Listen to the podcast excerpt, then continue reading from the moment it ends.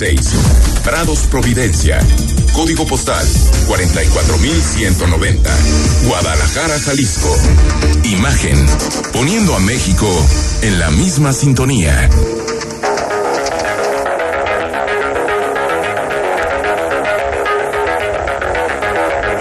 Escuchas imagen. Escuchas Imagen Radio.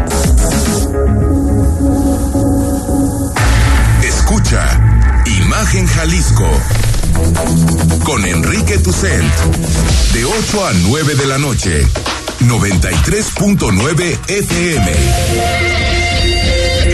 Imagenguadalajara.mx Imagen más fuertes que nunca. Twitter arroba Imagen Radio GDL Imagen más fuertes que nunca son las ocho punto de la noche. Bienvenidos y bienvenidas una noche más a Imagen Jalisco.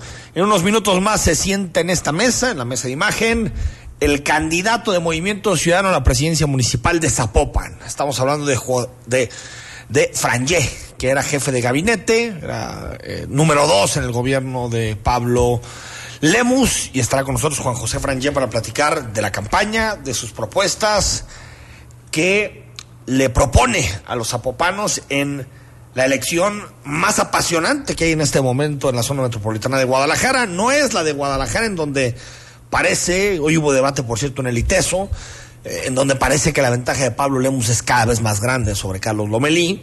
Pero en el caso de Zapopan, ahí está, ahí está el asunto empatado entre, entre Morena, entre Futuro, entre Kumamoto, entre Frangé. Y vamos a platicar con él de, de eso y mucho más esta noche en imagen. Hoy se cumplieron 29 años de aquel trágico día, 22 de abril de 1992, donde Guadalajara explotó. Así lo tituló, explotó. El periódico Siglo XXI, hace 29 años. Tras eso, una herida que, no ha cerrado en nuestra ciudad. Cada año recordamos el 22 de abril pero no solo lo hacemos como, como algo que nos duele, sino algo que no está por completo cerrado. Porque si bien un presidente municipal llegó a la cárcel, Enrique Dau, que ya se fue de este mundo, un exgobernador tuvo que dejar su puesto, Guillermo Cosio Vidaurri, pues Pemex, nada. Y en el origen de todo, de todo lo que sucedió aquel día, que, que no fue solamente el 22 de abril, sino días previos cuando vecinos empezaron a hacer denuncias, de que olía combustible, que estaban pasando cosas muy extrañas. Fueron horas previas muy duras al 22 de abril y después familias rotas, personas que murieron. La cifra de muertos oficial es de 212 personas que perdieron la vida, aunque sabemos que difícilmente podemos creer la cifra oficial. Todos los que han estudiado este tema, académicos, profesores, investigadores, lo que dicen es que la cifra fue mucho más alta, mucho más alta. Pero como bien retrató el maestro Manuel Falcón, aquí está su baboso, esperando a que algún día sepamos exactamente qué pasó el 22 de abril. Rodrigo La Rosa, ¿cómo estás? Buenas noches. Qué gusto saludarte, Enrique. Muy buenas noches a todos. ¿Qué nos traes? 29 años y te metiste a hacer un especial sobre eh, a, a, esta fecha que, que, que, que, tanto marca a los tapatíos. Así ¿no? es, la, la, cosa está así. Hoy desde más o menos las 11 de la mañana estuvimos en el Jardín San Sebastián de Anaco. Ahí hay una fuente que es una especie, funciona como monumento para recordar a todas las víctimas, 212 oficialmente, de todo lo que sucedió aquel abril de 1992. Com comentar que, que de, de, lo que pudimos ver, bueno, estaban los arreglos florales del de gobernador del estado, gobierno del estado, Tribunal de Justicia, Congreso, algunos candidatos a presidencia municipal y platicamos con dos personas en concreto. Una es la señora Sonia. Ella representa a una parte, digamos, disidente del fideicomiso que se hizo posteriormente a los hechos porque dice que solo se le ha dado voz a un sector, un sector que está representado por la señora Lilia Ruiz. Sí, sí, sí. Entonces, la, e, esa contraparte es que ella decía, a nosotros el ayuntamiento de Guadalajara comentaba que nos iban a dar voz en el evento, que íbamos a leer un comunicado de nuestro sentimiento a 29 años de los hechos. Eso no sucedió. Pero entonces que hay víctimas de primera y de segunda, ¿o qué? Es que es, eso es exactamente lo que ella está planteando. Si son víctimas las dos, pues que hablen, ¿no? ¿Cuál es el problema? Le, le pregunté, a ver, oiga señora, pero entonces lo delicado es que no le está llegando dinero. No, sí nos está llegando dinero, pero nos tienen olvidados. Quise entrar más al tema, ya no habló más. Pues hablaste con ella al respecto y... y también platicamos con la señora Lilia Ruiz. Ella nos dijo que estaba satisfecha por los apoyos, ojo, que dan los municipios, pero escuchamos, no el gobierno del estado. Escuchamos. El 22 de abril de 1992, la ciudad de Guadalajara no volvió a ser la misma, y es que 10 explosiones dejaron destrozos en 8 kilómetros de calles, dejando oficialmente 212 fallecidos y 1.800 heridos. Guadalupe Dávila, comandante de bomberos de Guadalajara, recuerda las acciones de la corporación que se prolongaron no por horas, sino por semanas. La impresión pues fue, fue ver el, así que esa zanja, lo que lo que refiere a toda la calle, a las, este, las fachadas de las casas literalmente este, eh, caídas, vehículos sobre, vehículos sobre unos árboles, vehículos sobre las azoteas de, de otras casas, vehículos dentro de, la zanja, lo que viene siendo el colector, eh, obviamente abierto, pues, eh, sin, sin, sin este bueno, sin hablar mal, pero este, con lesionados, lesionados en la vía pública, dentro de las casas, gente pidiendo auxilio. A decir del comandante, estas explosiones fueron el parteaguas para afinar los protocolos e integrar lo que hoy conocemos como protección civil y bomberos.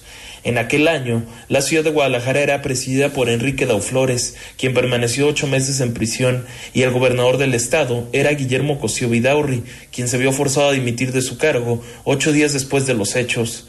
Por cierto, la titular del fideicomiso en apoyos a los sobrevivientes por estos hechos, Lilia Ruiz, aseguró que los ayuntamientos siempre han cumplido con el compromiso de donar, algo que no hace la autoridad estatal, según refirió como gobernadores no han cumplido. Así que, pues, con, la, con, el ayuntamiento hemos tenido buena suerte, gracias a Dios. Rodrigo de la Rosa, Imagen Jalisco. Pues, ojalá también cumpla con su parte el gobierno de Jalisco, porque mm, recordemos hace que fueron dos años, dos años, el gobernador Enrique Alfaro le pidió a Pemex una disculpa. Exactamente. Una disculpa. Misma que no ha llegado. Misma que no ha llegado de parte de Pemex, que por cierto, presidente López Obrador le pidió también al rey de España que pidiera perdón por la colonización. Pues estaría bueno empezar por, por nuestra casa y que Pemex dijera, porque aquí a nivel local se purgaron la mayoría de, de, los responsables. el presidente municipal llegó a la cárcel, por cierto que se fue el año pasado, Enrique Dau. En 2019 murió también Guillermo Cosío Vidaurri. Eh, Guillermo Cosío fue un soldado de su partido y dijo, me tengo que ir, me voy. Así es. Pero la responsabilidad es de Pemex. Sí, e, eso, eso que pidan disculpas, pero esa es la, situación de Pemex porque si nos vamos a, las disculpas, pues el, se, hablaba de una disculpa por algo que sucedió hace 500 años y por qué no pasó hace 29 de una disculpa que sí para la historia sí es muy reciente porque sucedió hace 29 años. Es increíble que eso haya podido pasar, suceder a finales del siglo XX, caray. O sea, no, Pero, no se lo puede explicar. ¿Qué, qué nos evita que, que no vuelva a pasar? Esto puede volver a pasar. No hay, eh, dice el presidente López Obrador, que ya se acabó con el huachicol. No es cierto, porque en los datos de Pemex, en información de Pemex, en la venta de gasolinas, no hay forma de garantizar que ya se acabó con el huachicol. Es simplemente retórica, retórica. Eh, se acabó con el huachicol, ya no hay robo de combustibles. No es cierto, no hay ningún dato que corrobore eso. Por lo tanto, puede pasar lo mismo ahora. Está bien, está bien que, yo creo que Alfaro le diga a Pemex, oye, pidan disculpas, está bien. Ahora, también que el gobierno del Estado cumpla su parte con relación al apoyo a las víctimas. Sí, Ambas partes, porque de pronto es capaz de decirle al de enfrente, oye, hazte cargo, pero ¿y la tuya? Sí, la, la- cosa sería una, una parte ahí de, de lo de, de lo, de lo de Pemex, de, de pedir la disculpa y tener seguridad que el protocolo que hoy habría, en caso de que esperemos que no sucediera una tragedia similar, son protocolos mucho más afinados por parte de Protección Civil para saber qué se tiene que evacuar y, y todo ¿Cómo? eso, algo que en su momento dijeron que no era necesario hacer y bueno, terminó en lo que en lo que terminó. Afortunadamente, en cuanto a protocolos de protección civil, pues ahí sí parece que se ha evolucionado bastante en las últimas décadas y entonces esa parte que no es menor, sí es lo que podría evitar que se perdieran vidas, pero ahí están las las calles de, de Guadalajara, pues a 29 Ahí años están. de aquellos trágicos hechos. Ahí están las heridas de una zona que nunca se pudo volver a levantar. Nunca. Una zona que quedó marcada. Sector reforma en nuestra ciudad nunca se pudo volver a levantar, nunca pudo tener un proyecto. Recordemos que cuando empezó eh, eh, el desarrollo de la ciudad se hablaba mucho de la salida eh, por el Parque Agua Azul como una zona potencial para, para el desarrollo de Guadalajara y eso dejó marcada. Ahora, no todo fue, o no todas las consecuencias fueron negativas.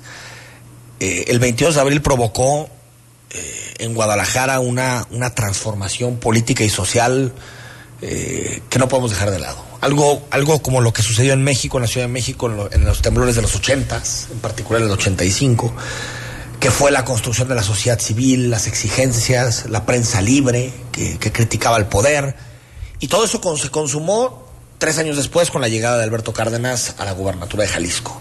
Es decir, fue una etapa, el 22 de abril simboliza el último clavo a la muerte del PRI en, en- en Jalisco. Ya después Sí. volveré el PRI en 2012, eh, pero eh, eh, sí está claro que la reacción, el hastío de la ciudadanía se manifestó con muchísima claridad. de, de castigo muy Durísimo. que hubo- Con eso y la crisis, ¿no? Que, Oye, la fueron- crisis económica que fueron también... tres gobiernos panistas consecutivos. Seguidos, seguidos. Tres gobiernos consecutivos. Mañana nuestro especial de viernes de, de análisis es precisamente sobre el 22 de abril. Todas las consecuencias, qué se sabe, qué no se sabe y hasta cuándo tendrá que esperar el baboso que aparece el cartón de Falcón cada 22 de abril. eh, Que es maravilloso. Es maravilloso porque aparte- Maravilloso. porque hay algo que me gusta mucho del cartón que es eh, eh, esta persona volteando a ver el reloj, el baboso, pero, pe- pe- pero no es un ciudadano eh, indiferente. Es alguien que espera una respuesta. Exactamente. Es alguien que espera una respuesta. Eso me parece que es, eh, no es simplemente el a ver cuándo me dicen qué pasó el 22 de abril, es, a ver, estoy esperando, sigo esperando. Y me parece que es un, es, es un gran acierto el de Falcón y yo cada que pienso en el 22 de abril pienso automáticamente en, el cartonista, Manuel, Manuel Falcón. En San Lázaro avanza la ampliación de mandato de Arturo Saldívar. Recordemos que lo que Morena quiere es que se viole la constitución y que en lugar de que Saldívar eh, ejerza como presidente de la Corte durante cuatro años, que este se pase a seis años, es decir, dos años más para que justo coincida la presidencia de la Corte con la presidencia de la República. En la plataforma Zoom que está pasándole muchísimas trampas a los políticos y no solamente a los políticos, se escuchó en la discusión de hoy en comisiones a la diputada de Encuentro Social Nancy Reséndiz que decía así, el pinche Mier está diciendo que la tenemos que votar. Había 30 legisladores registrados y Morena necesitaba 16 para aprobar el dictamen. Al final, por poquito, se aprobó con 17 a favor y 13 en contra. Ahí el pinche Mier está diciendo que la votemos. Si pueden apagar su micrófono, por favor, las diputadas y diputados que están en vía Zoom. Pues, pues sí, la, la cacharon, ¿no? Nos están ordenando que, que, que votemos.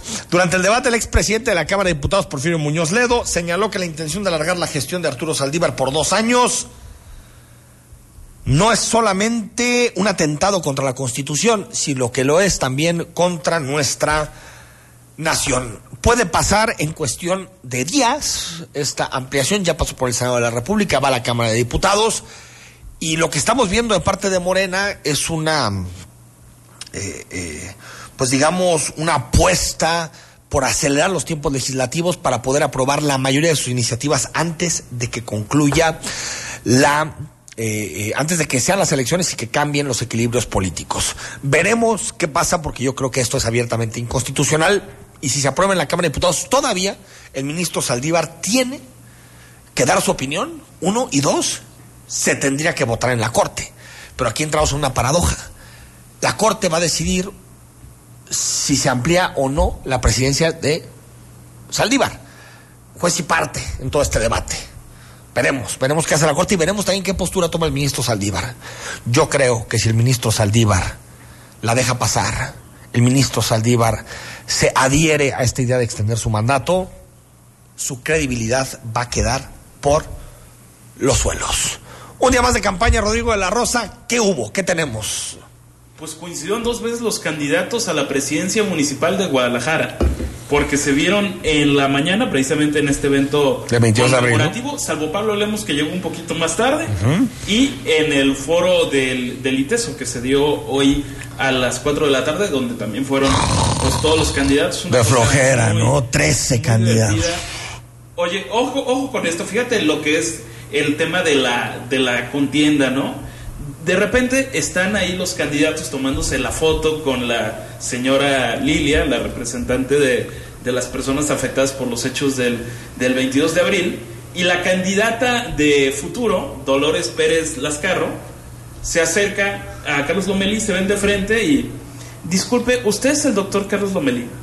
Y Carlos Lomelí, servidor y amigo, hay mucho gusto. Como si no se conocieran, ¿verdad? Pero bueno, así las cosas, se saludaron amigablemente, como si jamás se hubieran visto, y ahí estuvieron algunos candidatos, otros, la verdad, con todo respeto, pues es de esos que decías, ah, caray, ¿esto, esto quiénes son? Una persona por ahí repartió mochilas color verde. te, suena qué partido podría ser, ¿no? Pues así, se llama el partido, ¿no? Sí. No hay mucho que adivinar. Me, ofrecieron la mochila, no la Ah, si no la aceptaste. evidentemente no, y la que te vi llegando que decía eh, si no ah, tienes para las medicinas que te las paguen, esa, no. fue hace tres años. Ah, esa fue hace tres Ahí sí la agarraste, ahí sí la agarraste. Escuchamos lo mejor de la campaña de este jueves. Las campañas electorales están culminando su día 19. En esta ocasión, todos los candidatos a la presidencia municipal de Guadalajara coincidieron en el evento de conmemoración a 29 años de las explosiones de Analco y firmaron carta compromiso de donar 4 millones de pesos al fideicomiso para las personas lesionadas por aquellos hechos. Habla el abanderado mesista Pablo Lemus y, de paso, arremetió contra Pemex. Porque el Ayuntamiento de Guadalajara está aportando sus recursos. El gobierno del estado de Jalisco está aportando sus recursos. El único que ha quedado mal y nunca ha cumplido y es el responsable de lo que sucedió aquí es Pemex. Y me en Zapopan, el abanderado de futuro Pedro Kumamoto hizo un recorrido en el Tianguis de Cordilleras. Asimismo, sostuvo un encuentro con vecinos del fraccionamiento Bugambilias. Por cierto, Morena anunció que ganó en tribunales y le regresaron candidaturas a presidencias municipales de Tonalá y Concepción de Buenos Aires. La delegada Jacob Polemski se congratuló con la decisión y dijo que salen con energía a empatar las campañas. Rodrigo de la Rosa, Imagen Jalisco.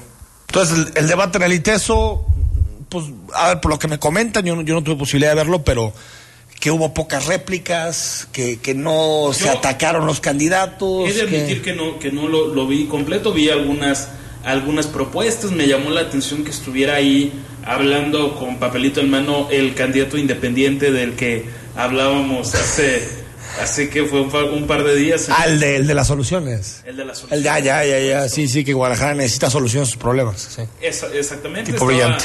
Pablo Lemus hablando de, de movilidad y por ahí algunos candidatos diciendo que si la corrupción tiene color en Jalisco, son naranjas. Son naranjas, bueno. Así las cosas. Así fue el debate en el ITESO, que yo siempre he dicho, un debate de 13 no es debate, eso es un panel o es un congreso, póngale otro nombre, pero no puede ser un debate. Un debate son dos o tres máximo, que se pueden interpelar, que pueden discutir, que pueden hacer muchas cosas, pero como tal, 13 en un mismo estrado es imposible. Antes de irnos al corte, que hay diputado, eh, chequen esta historia por abuso, evita cárcel y hasta vota. Esto es el país maravilloso de la cuarta transformación. El diputado federal Saúl Huerta fue detenido ayer por haber abusado sexualmente de un menor, menor de 15 años de edad. Pero fue liberado más tarde y hasta se dio tiempo para ir a San Lázaro y votar.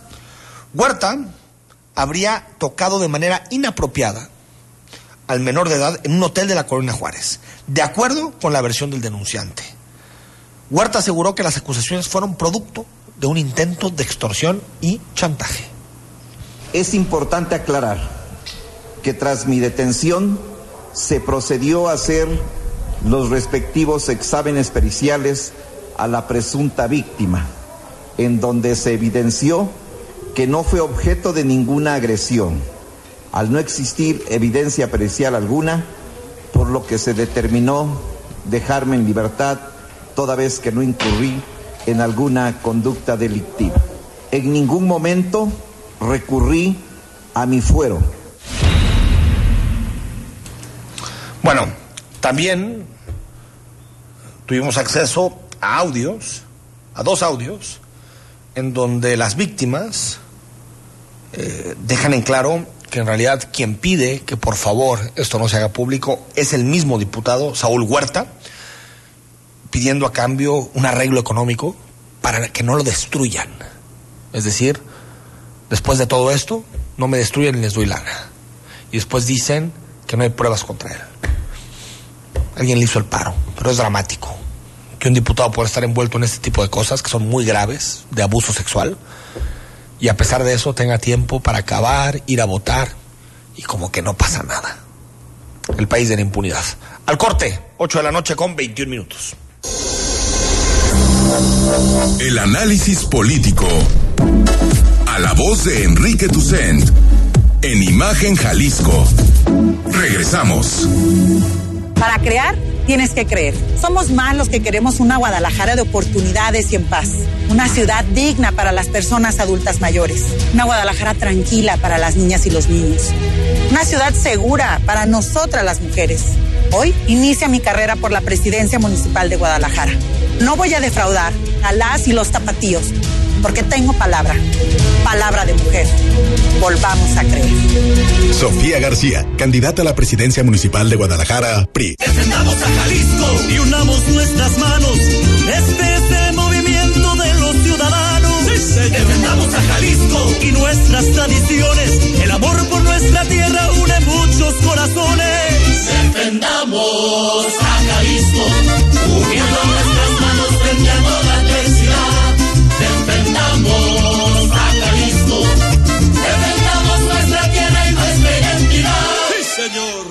Movimiento Ciudadano. En esta elección, México tiene tres opciones, no dos, como nos quieren hacer creer. Una, la del PRI y el PAN, los eternos enemigos que ahora son aliados. Ah, más el PRD. Otra, la de Morena, que se alió con el Partido Verde y el Baester, los mismos que antes estaban con Calderón y luego con Peña Nieto. O la nueva, un movimiento ciudadano que propone hacer la evolución mexicana para avanzar hacia un mejor futuro. Danos la oportunidad, sigue el movimiento. Movimiento Ciudadano. PRIAN dice que quiere ponerle un alto a Morena, pero lo que en realidad quiere es ponerle un alto a la austeridad, a los apoyos sociales y a la lucha contra la corrupción. Cuando ellos se alternaron el poder, paralizaron a México y ahora buscan frenar la transformación para recuperar sus privilegios. Pero el pueblo ya decidió. Estamos listos para defender la cuarta transformación. Vamos a defender la esperanza. Vota por las y los diputados federales de Morena. La esperanza de México. ¿Dónde la dejé? Justo ahora que son las elecciones más grandes de la historia y que como la mayoría decidí salir a votar. ¿Dónde la dejé? ¿Ma? Ay, hija, extravié mi INE y no sé qué hacer. Tranquila, aún estás a tiempo de sacar una reimpresión idéntica. Es muy sencillo. Puedes hacerlo hasta el 25 de mayo. ¡Qué alivio! ¡Mi cubrebocas! ¿Ma? Voy por mi reimpresión y el 6 de junio voto. Tienes hasta el 25 de mayo. El 6 de junio, el voto sale y vale. INE. En estas elecciones, votar es seguro. Lleva tu cubrebocas y tu INE. En tu casilla te indicarán dónde colocarte, respetando la sana distancia. Al ingresar, te colocarán alcohol en gel. Te pedirán mostrar tu INE, solo tú la tocarás. Te darán tus boletas. Para votar, tienes la opción de traer tu propia pluma. Te aplicarán tinta indeleble. Sigue las instrucciones de las personas funcionarias de casilla. Nos vamos a cuidar y te vamos a cuidar. El 6 de junio, votar es seguro. Contamos todas, contamos todos. INE. Estás escuchando Imagen Jalisco con Enrique Tucen. Facebook, Imagen Radio Guadalajara. Imagen, más fuertes que nunca.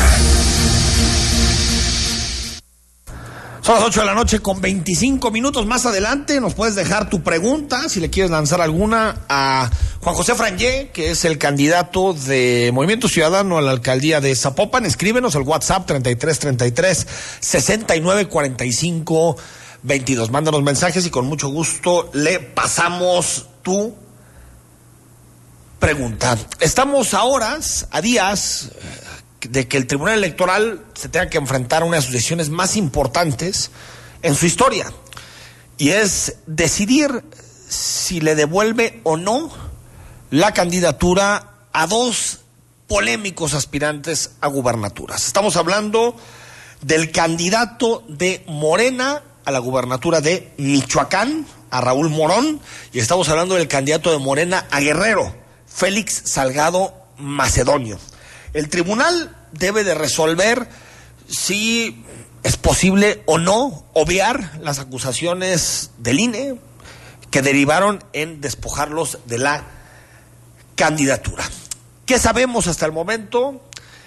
Que el tribunal, al menos en el caso primero de Morón, parece que tiene claro o apuesta por regresarle la candidatura. Esto de acuerdo al proyecto de sentencia que está trabajando la magistrada Mónica Soto.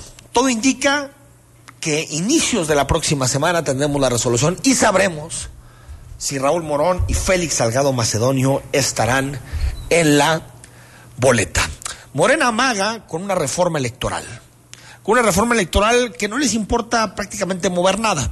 Lo que quieren es una reforma electoral para vengarse del INE y para decapitar a dos consejeros que les parecen incómodos. Estamos hablando, uno, de Lorenzo Córdoba y otro de Ciro Murayama. Hoy respondió el presidente del INE ante las intenciones que tiene Morena y señaló que mm, sí y solo sí, una reforma, hay debate y consenso en torno a las reglas electorales. Recordemos que hace algunos años, en 2003, decidió la izquierda no participar en la renovación en ese momento de los consejeros del IFE y eso fue una especie de justificación para que el hoy presidente López Obrador en 2006 pudiera decir que había un fraude, que hubo un fraude. Puede pasar algo similar, que Morena, por sí solo, emprende una reforma electoral que no reconozca el resto de los partidos políticos. ¿Y qué pasa en una democracia cuando una parte de los actores, una parte de los partidos, de los jugadores, no reconocen ni al árbitro o no reconocen las reglas del juego? Pues muy sencillo. Las elecciones no tienen ningún sentido, porque los gobiernos que surgen de ahí no tienen legitimidad.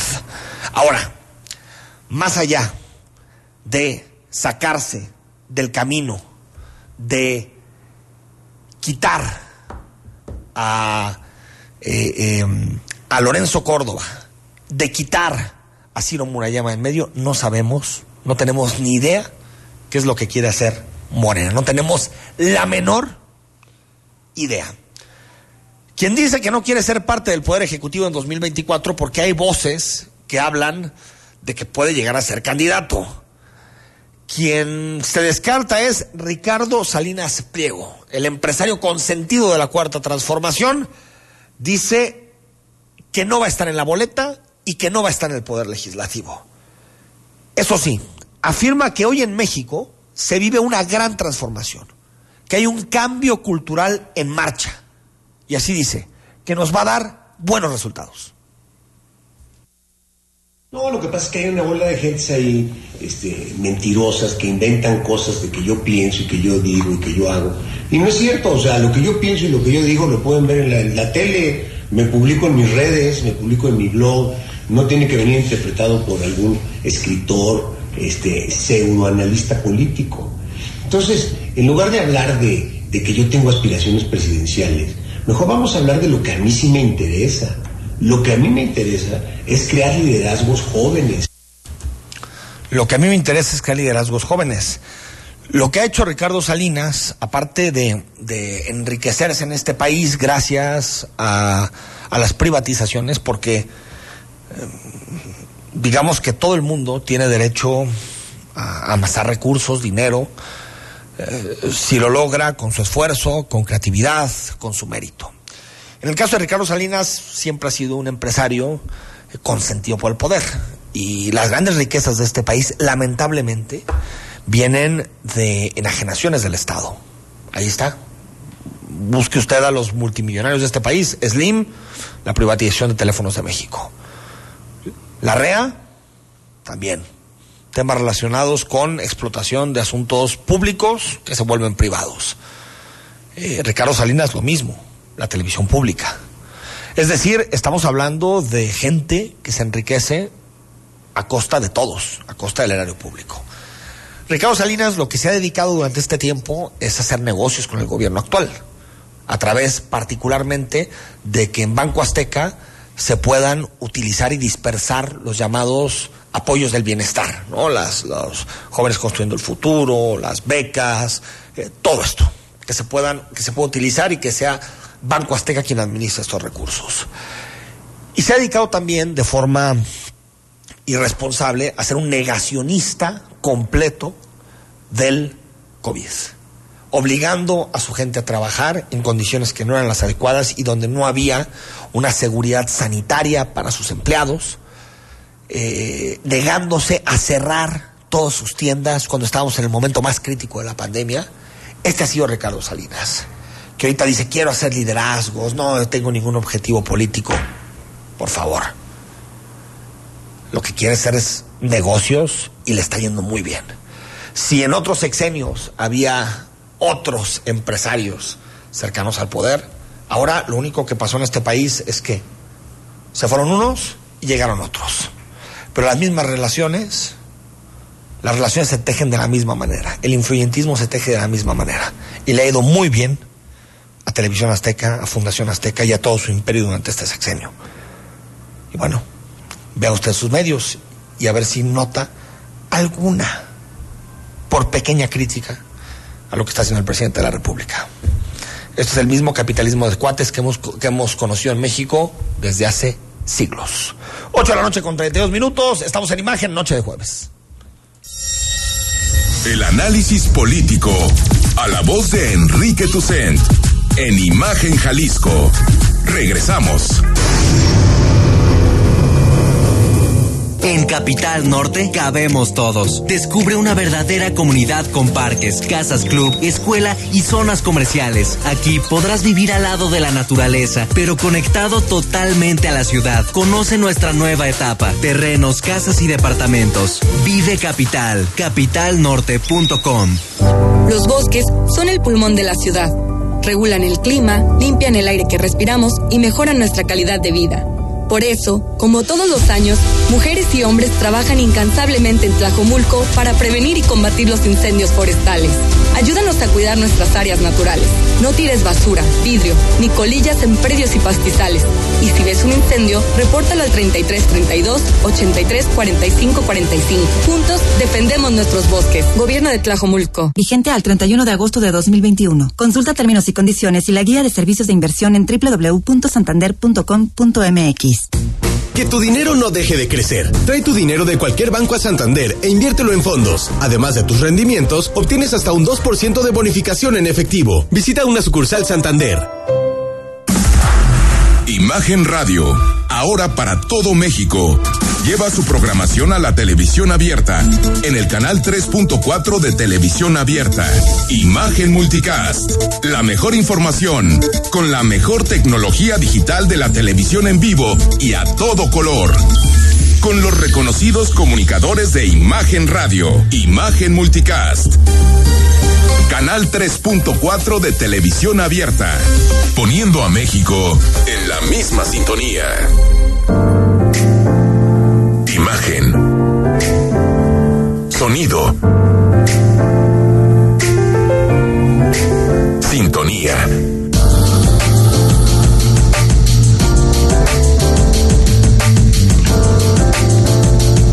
Poniendo a México en la misma sintonía. Queremos conocer tu opinión. Envía un mensaje de texto a nuestra cuenta de WhatsApp 33 33 69 45 22. 33 33 69 45 22. Imagen más fuerte que nunca. Estás escuchando Imagen Jalisco con Enrique Tucent. YouTube, Imagen Radio Guadalajara. Imagen, más fuertes que nunca.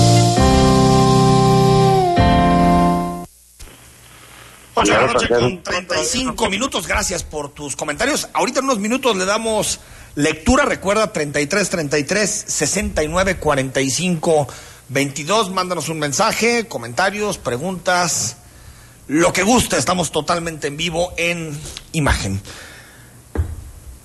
Estamos en medio de la campaña de, de, y una de las principales batallas electorales, y ya te lo platicamos desde el inicio, es Zapopan, el municipio más poblado de la ciudad, el municipio más poblado de Jalisco.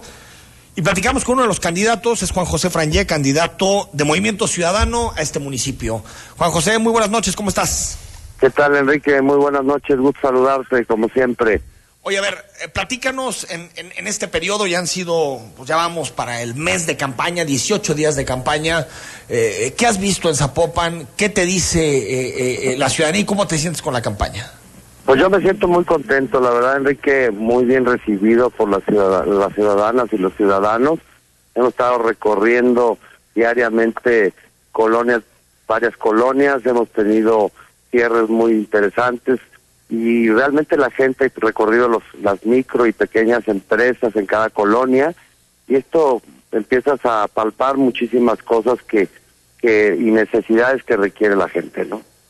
Eh, candidato, ¿quién, a ver, ¿quién es tu principal adversario? ¿Alberto Uribe o Pedro Kumamoto? Pues mira, sería muy aventurado decir la verdad. Yo te diría que es, un, es una contienda de tres y, y es jugarla, ¿no? no, no, no veo diferencia. Creo que todos, cualquiera de los tres estamos este, en la pelea y bueno, este, nosotros sabemos, estamos confiados en que las cosas, los resultados van a ser favorables para nosotros.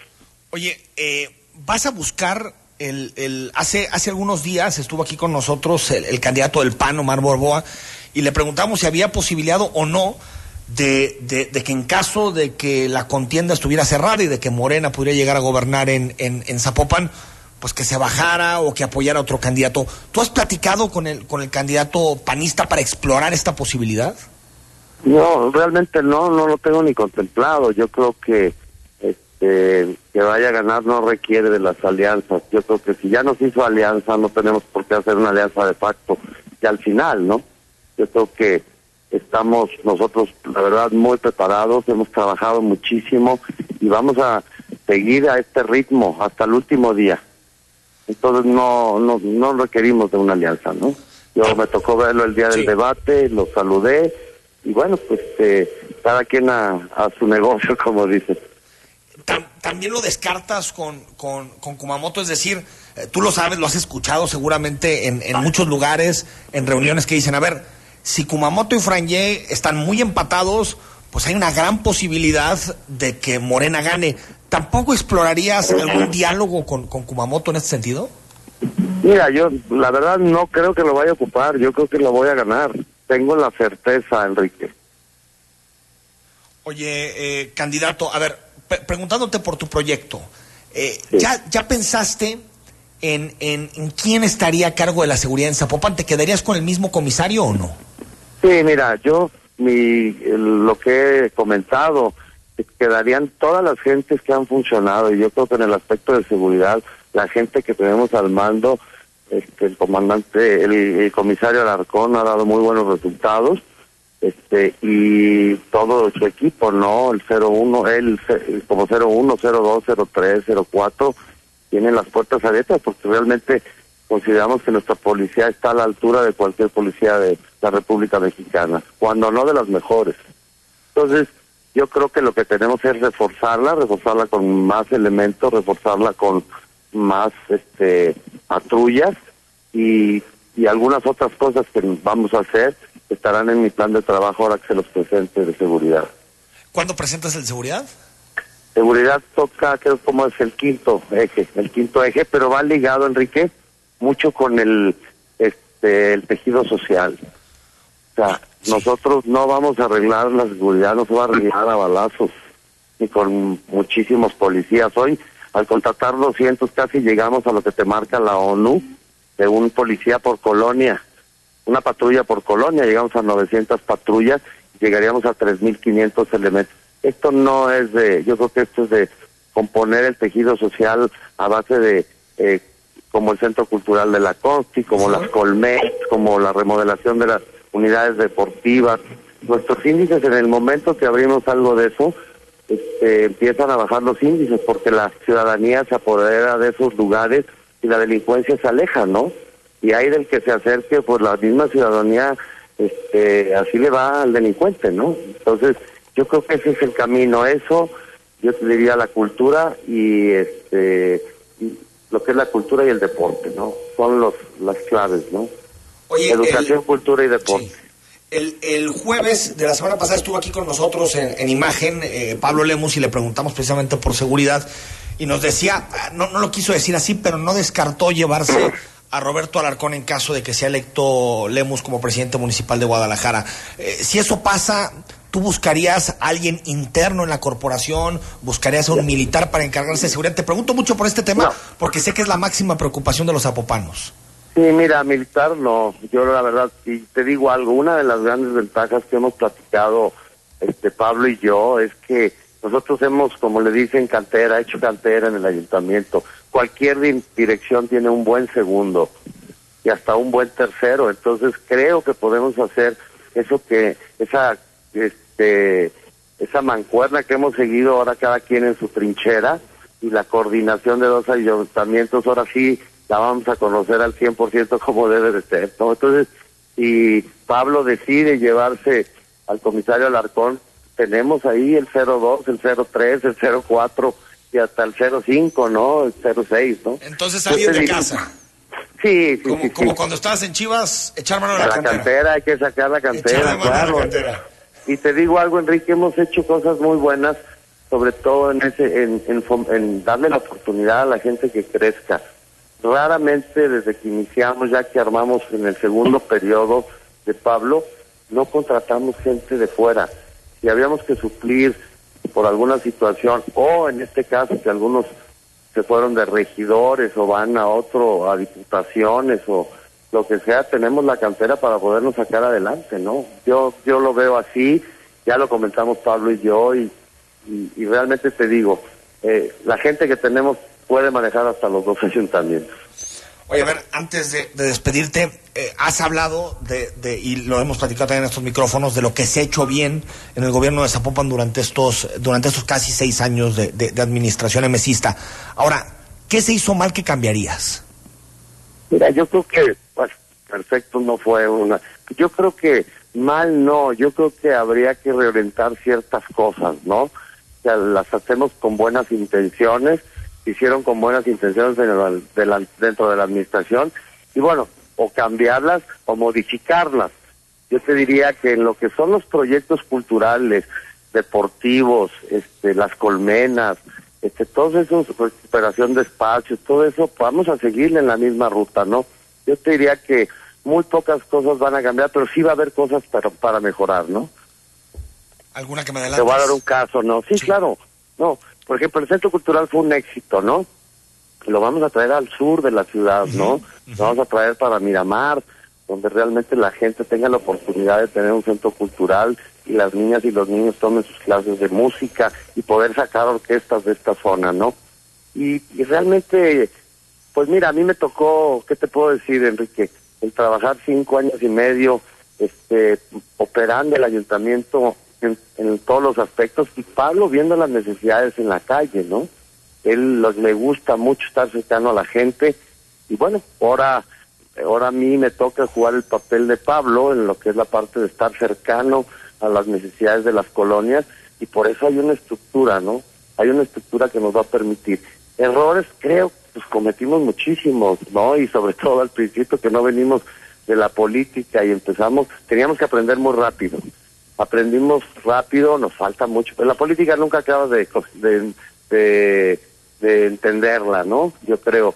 Y pero algo que nos que nos etiqueta y te lo voy a decir Enrique que te permite es que le pusimos un sello empresarial al ayuntamiento, un sello de cómo optimizar los recursos, de cómo ser más productivos, de cómo darle capacitación a nuestros trabajadores, a todos nuestros compañeros que laboran en el ayuntamiento, que son 12 mil.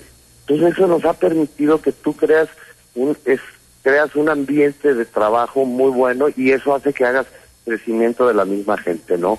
Nosotros, la, toda la gente, por ejemplo, que tenía muchos años de base, lo que les dimos fue, este, con mucho talento y les dimos la oportunidad de llegar a ocupar puestos importantes, ¿no? Y, muchas administraciones no volteaban a verlos. No vamos a hacer ese cambiadero que se hace que cada vez que entra una administración, eh, vámonos, limpieza, no, no, no, no. Y más porque yo estuve operándolo. Entonces te diría que este, tenemos las fuerzas básicas, como dices tú, Enrique. La yo creo que eso es la continuidad, eso es la continuidad y la mejora que vamos a hacer es una continuidad que garantiza al ciudadana, a las ciudadanas y a los, a los ciudadanos que esto va a seguir por un buen camino, que los resultados tanto económicos del ayuntamiento, el, reducir la deuda, las calificaciones triple A de las de las calificadoras, el tener el, el haber sido cuatro, cuatro años primer lugar y el primer año segundo lugar en transparencia a nivel nacional, sexto lugar como municipio a nivel nacional, hombre, pues creo que se han hecho las cosas bien. Claro, como tú dices, no sí, y lo comento, ¿no? Hay que mejorar y hay que estar en primer lugar. Y no lo dudo que vayamos a colocarlo en primer lugar. Juan José Frangé, candidato de Movimiento Ciudadano a la alcaldía de Zapopan. Gracias y hablamos pronto. Te mando un abrazo, Enrique. Gusto saludarte y un, un, saludo a todos sus escucha. Gracias. Buenas noches, Juan José Frangé, que que bueno, pues está esta carrera de tres por ser el presidente municipal de eh, Zapopan y nos dice, no pienso ni declinar ni buscar acuerdos con nadie, se reitera en que tiene posibilidades de ganar Zapopan. Al corte, son las 8 de la noche con 47 minutos de este jueves 22 de abril. Se cumplen 29 años de esas explosiones que marcaron Guadalajara, que marcaron una época y que también abrieron lo que después sería la alternancia política en nuestra entidad. Al corte y seguimos. El análisis político a la voz de Enrique Tucent en Imagen Jalisco. Regresamos. Vigente al 31 de agosto de 2021. Consulta términos y condiciones y la guía de servicios de inversión en www.santander.com.mx. Que tu dinero no deje de crecer. Trae tu dinero de cualquier banco a Santander e inviértelo en fondos. Además de tus rendimientos, obtienes hasta un 2% de bonificación en efectivo. Visita una sucursal Santander. Los bosques son el pulmón de la ciudad. Regulan el clima, limpian el aire que respiramos y mejoran nuestra calidad de vida. Por eso, como todos los años, mujeres y hombres trabajan incansablemente en Tlajomulco para prevenir y combatir los incendios forestales. Ayúdanos a cuidar nuestras áreas naturales. No tires basura, vidrio, ni colillas en predios y pastizales. Y si ves un incendio, repórtalo al 3332 83 45 45. Juntos defendemos nuestros bosques. Gobierno de Tlajomulco. Aprende a jugar golf en el espectacular Cielo Country Club. Inscríbete a nuestra academia para recibir tus clases sabatinas de 9 a.m. a 12 p.m. Nuestro profesional de golf guiará tu enseñanza. Llama al 3684-4436, extensión 102 o en www.elcielogolf.com. Imagen Radio, ahora para todo México. Lleva su programación a la televisión abierta en el canal 3.4 de televisión abierta. Imagen Multicast, la mejor información con la mejor tecnología digital de la televisión en vivo y a todo color.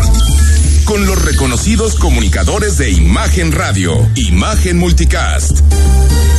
Canal 3.4 de televisión abierta, poniendo a México en la misma sintonía. Imagen. Sonido. Sintonía. Nuestro sonido es Imagen Radio.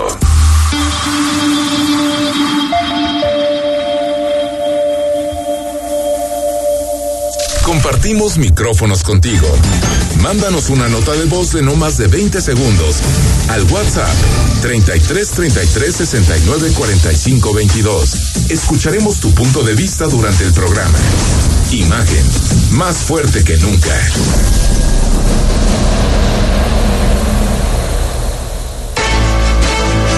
Estás escuchando Imagen Jalisco con Enrique Tucent. Instagram, arroba Imagen Radio GDL. Imagen, más fuertes que nunca. 8 de la noche con 50 minutos acaba de comunicar eh, Morena que Saúl Huerta, el candidato eh, que ahorita te platicamos, acusado de, de abusar sexualmente de un menor, eh, que Saúl Huerta renuncia a su posibilidad de reelección. Por lo tanto, adiós a este candidato que, que, que, bueno, pues cuando uno quiere aspirar a representar, primero tiene que limpiar todo y estar bien y salir de este tipo de acusaciones y después aspirar a una reelección. Me parece que es sensato y que le hicieron eh, manita de puerco porque no hay otra manera de que alguien que, que ya había eh, salido de prisión y que eh, ha habido a votar, pues que, que, haya hecho esto por motivación propia. Lo más seguro es que Morales le dijo, no nos ayudes, compadre, mejor pa' afuera. Hoy dio a conocer el gobierno de Jalisco, la Secretaría de Educación, las sedes donde se va a aplicar la vacuna contra el COVID a maestros del próximo 28 de abril, estamos hablando del próximo miércoles, al 4 de mayo. Se tratan de 13 sedes en donde se buscará inmunizar a 200 mil maestros y personal administrativo en todos en todo el Estado. Estamos hablando de todos los maestros y maestras del Estado, sean públicos o sean privados. Los macromódulos serán en el Auditorio Benito Juárez, donde podrá ir el personal educativo de la región centro, que labora en escuelas públicas y privadas. Habrá otra más en el Auditorio Telmex, donde solamente se hará la aplicación a los trabajadores de la Universidad de Guadalajara.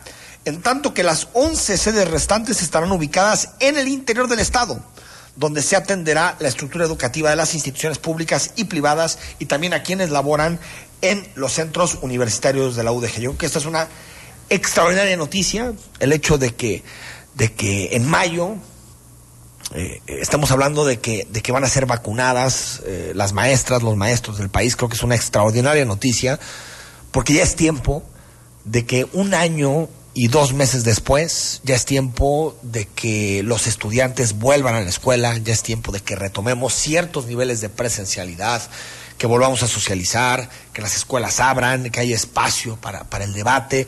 Es fundamental porque eh, muchas veces tenemos presente lo que ha supuesto la pandemia económica, la, devastación de empresas, de, de empleos en nuestro país, las muertes, cientos de miles de muertes en México por el COVID pero no ponemos mucha atención al atraso educativo y a lo que supone más de un año en donde pues hemos visto las desigualdades, muchas escuelas que tal vez sí pueden tener mayores niveles de conectividad, llevar clases de forma eh, remota, pero, pero hay otros que no.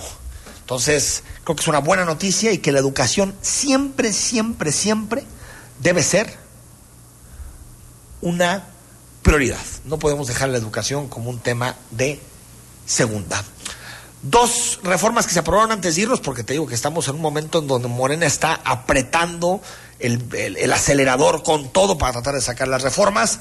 Aprobaron los diputados en lo general una nueva ley para la Fiscalía General de la República. Esto con 302 votos a favor. Escuchamos a Rubén Cayetano, un diputado de Morena, que pues, no está muy a favor. Soy un hombre libre. Como tal, pido desde esta tribuna del pueblo de México la renuncia del fiscal general de la República de manera inmediata y para bien de la sociedad agraviada, víctimas, colectivos y personas defensoras de los derechos humanos. Admiré y respeté al fiscal, pero resultó muy vivillo. Se hizo una ley a modo para que esta Cámara de Diputados y Honorable Congreso de la Unión le cortaran un traje a su medida al igual que al Poder Judicial de la Federación. Y, lo preocupante de fondo de, de esta ley, recordemos, 2018 pasó la ley orgánica de la Fiscalía y dos años después ya le están haciendo cambios que realmente lo que buscan es dificultar la participación de la sociedad civil y de las víctimas en los procesos. Morena dice que es para fortalecer la autonomía de la fiscalía. Al revés, lo que dicen los juristas, especialistas en el tema, es que no, que estamos yendo pasos atrás de lo que habíamos ganado con la reforma de 2018. Antes de irnos, por cierto, el Senado aprueba la ley de hidrocarburos con 65 votos a favor, 47 en contra. Se manifestaron en contra los diputados de PAN, PRI, PRD y MC. La bancada del Partido Verde se abstuvo. Es decir, dos reformas de suma importancia que pasaron hoy por el Senado y por la Cámara de Diputados. Soy Enrique Tucen, mañana, noche de viernes, especial sobre el 22 de abril. Vamos a hablar también de cambio climático y como siempre, antes de irnos de fin de semana, qué leer y qué ver este fin de semana. Soy Enrique Tucen y que pases muy buena noche. Escucha Imagen Jalisco con Enrique Tucent de 8 a 9 de la noche, 93.9 FM. Imagenguadalajara.mx. Imagen. Más fuertes que nunca.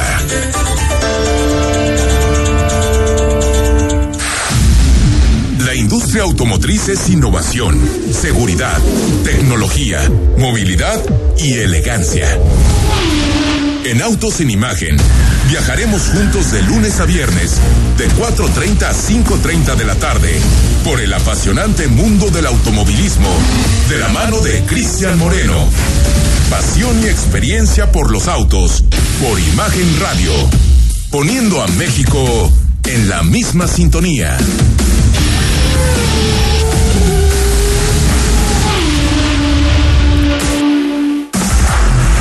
Imagen Radio, ahora para todo México. Lleva su programación a la televisión abierta, en el canal 3.4 de televisión abierta. Imagen Multicast, la mejor información, con la mejor tecnología digital de la televisión en vivo y a todo color. Con los reconocidos comunicadores de Imagen Radio, Imagen Multicast. Canal 3.4 de televisión abierta, poniendo a México en la misma sintonía. Nora Huerta, decía el poeta William Blake que si limpiáramos las ventanas de la percepción, veríamos la realidad como es, infinita. Pepe Gordon, de eso conversaremos con el neurocientífico Tony Nader. También les traemos unas breves palabras de David Lynch y en la música escucharemos los juegos de espejos sonoros de Leica Mochan. Los esperamos este domingo a las 10 de la noche en la Hora Nacional. Crecer en el conocimiento. Volar con la imaginación. Esta es una producción de RTC de la Secretaría de Gobernación. Escucha la voz más saludable de México. Etel Soriano, en bien y saludable. De lunes a viernes a las 15 horas por Imagen Radio. Poniendo a México en la misma sintonía. Si te gusta el básquetbol, béisbol, los autos y todos los deportes, y no solo quieres saber de fútbol, te invitamos a que escuches todos los domingos de 8 a 10 de la noche Imagen Deportiva por Imagen Radio, poniendo a México en la misma sintonía. XHSC 93.9 MHz con 200.000 watts de potencia, transmitiendo desde Avenida Rubén Darío 746, Prados Providencia, código postal 44190, Guadalajara, Jalisco. Imagen, poniendo a México en la misma sintonía. Está usted escuchando Imagen. Sintonía. Poniendo a México en la misma sintonía.